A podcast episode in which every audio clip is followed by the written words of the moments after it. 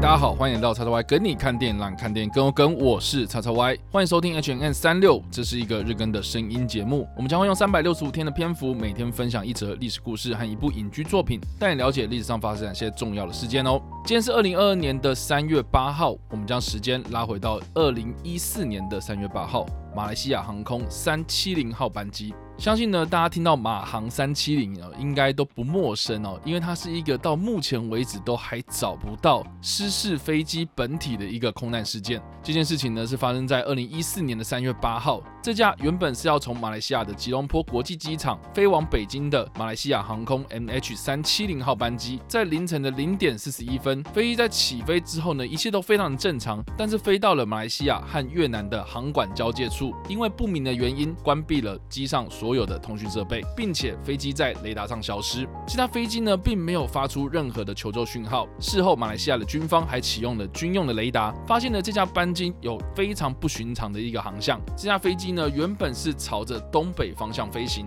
在失联之后呢，迅速拉高了它的飞行高度，来到了一万三千公尺，这是远超过了这架飞机波音七七七客机大约一万一千公尺的飞行高度限制。之后朝着顺时针的方向转向大约两百七十度，向西北方向飞行，然后呢，又迅速的降低它的高度，来到了七千公尺。而在这个时候，大概是凌晨一点半左右，在马来半岛上有多位的目击者看到了这架客机以低空的方式。飞行飞越了马来西亚之后呢，来到了马六甲海峡，在这片茫茫大海之中，从马来西亚的军方雷达中消失。这种诡异的飞行方式，也是后来的阴谋论者常常拿来讨论，并且做出非常多猜测的原因。这架飞机在失事之后呢，包括中国、印尼、马来西亚、越南。新加坡、泰国、菲律宾、美国、澳洲、英国、纽西兰等十一个国家所组成的联合搜救行动随即展开，其中呢包括超过二十五架飞机、直升机和四十艘船舰，但是最后都以失败告终。而马来西亚的民航局呢，也在二零一五年，也就是事件发生后的隔一年一月二十九号，正式宣布这架航班从失踪定调成为失事，并且推定机上的两百三十九名乘客和机组人员已经全部的罹难，让所有。关注这件事情的人们，甚至是当事者的家属们，都悲痛不已。就在失事发生之后的十六个月，在非洲马达加斯加岛附近的留尼旺岛，发现了一块疑似是飞机的机翼残骸。这块机翼的残骸被送到了法国本土的建设单位分析，初步判断就是来自于波音七七七飞机的副襟翼，让马航三七零班机的搜索行动重新的展开。在茫茫的印度洋上，最终找到了三十二块疑似是班机残骸。的碎片，其中有两块的飞机残骸，几乎肯定是来自于马航波音七七七客机的 MH 三七零号班机。由于 MH 三七零号班机是目前唯一一架失踪的波音七七七飞机，因此在来自澳洲、马来西亚和美国波音公司的专家共同参与鉴定之下，可以几乎确定这两块的残骸就是来自于失事的班机。但是这些残骸碎片依旧无法确定马航三七零班机的确切失事地点。换句话说呢，这些残还只是能够知道这架飞机失事的地点就是在这片海域上的某一个地方，但是确切的失事位置，我们还是不知道这架飞机到底是沉睡在哪一个海底之中。最后。官方的搜索行动也在二零一七年，也就是失事后的三年一月十七号宣布暂时终止。马来西亚政府表示，如果存在任何可信的线索或是具体的建议，他们会考虑重启搜索工作。而当时的马来西亚首相马哈蒂穆罕默德也强调，绝不会放弃任何有关于飞机的下落。也正因为是遍寻不着马航三七零班机的本体，以及记录整起空难事件的关键黑盒子，班机的失事原因一直都没有一个。确切的答案。而这段期间，官方和民间所持续三年的搜索工作，总计已经花费了高达一点五亿美金，是人类的航空史上商业班机事故之中搜索花费最贵，也是唯一不能确定具体的失事地点事件。有关马航三七零班机的失事原因众说纷纭，当然有很多的内容农场文章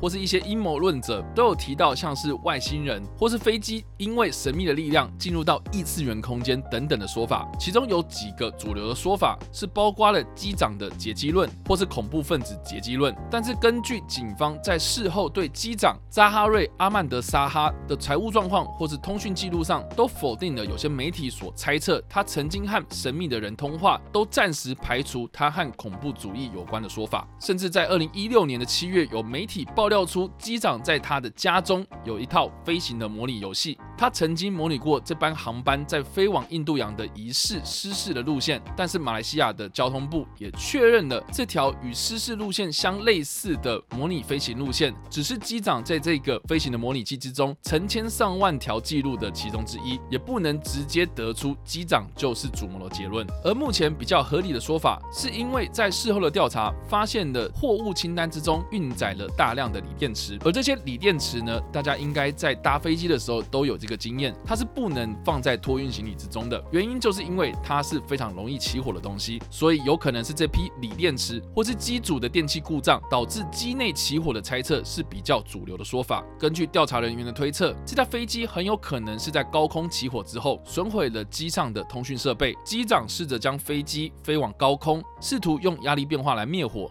但是失败之后呢，只好将飞机掉头寻找马来半岛上面的迫降地点。最后在找不到适合迫降的陆地地点之后呢，选择让飞机迫降在印度洋上，因此而导致这架飞机在这片茫茫大海上消失。但是不管怎么样，这架飞机到目前为止已经失踪了超过八年，失事的原因或是失踪的地点，到目前为止都没有一个确定的说法。有不少的新闻专题或是一些纪录片的媒体都有引述这一场非常离奇的空难事件。但是到目前为止，并没有一部影视作品是直接的描写这架马航三七零号班机的空难事件。我们那边所推荐的影集呢，是在二零一八年开始在美国 NBC 频道上首播的《命运航班》。目前这出影集呢，在第三季开始是由 Netflix 接手发行，预计在二零二二年推出第四季完结。它的故事呢，是在描述在二零一三年的四月七号，一架客满的蒙特哥航空八二八号班机从牙买加要飞往纽约的途中，因为不明的原因，在落地的时候呢，发现是已经二零一八年了。在这段五年之中，这架飞机的乘客被外界认定是全数的罹难。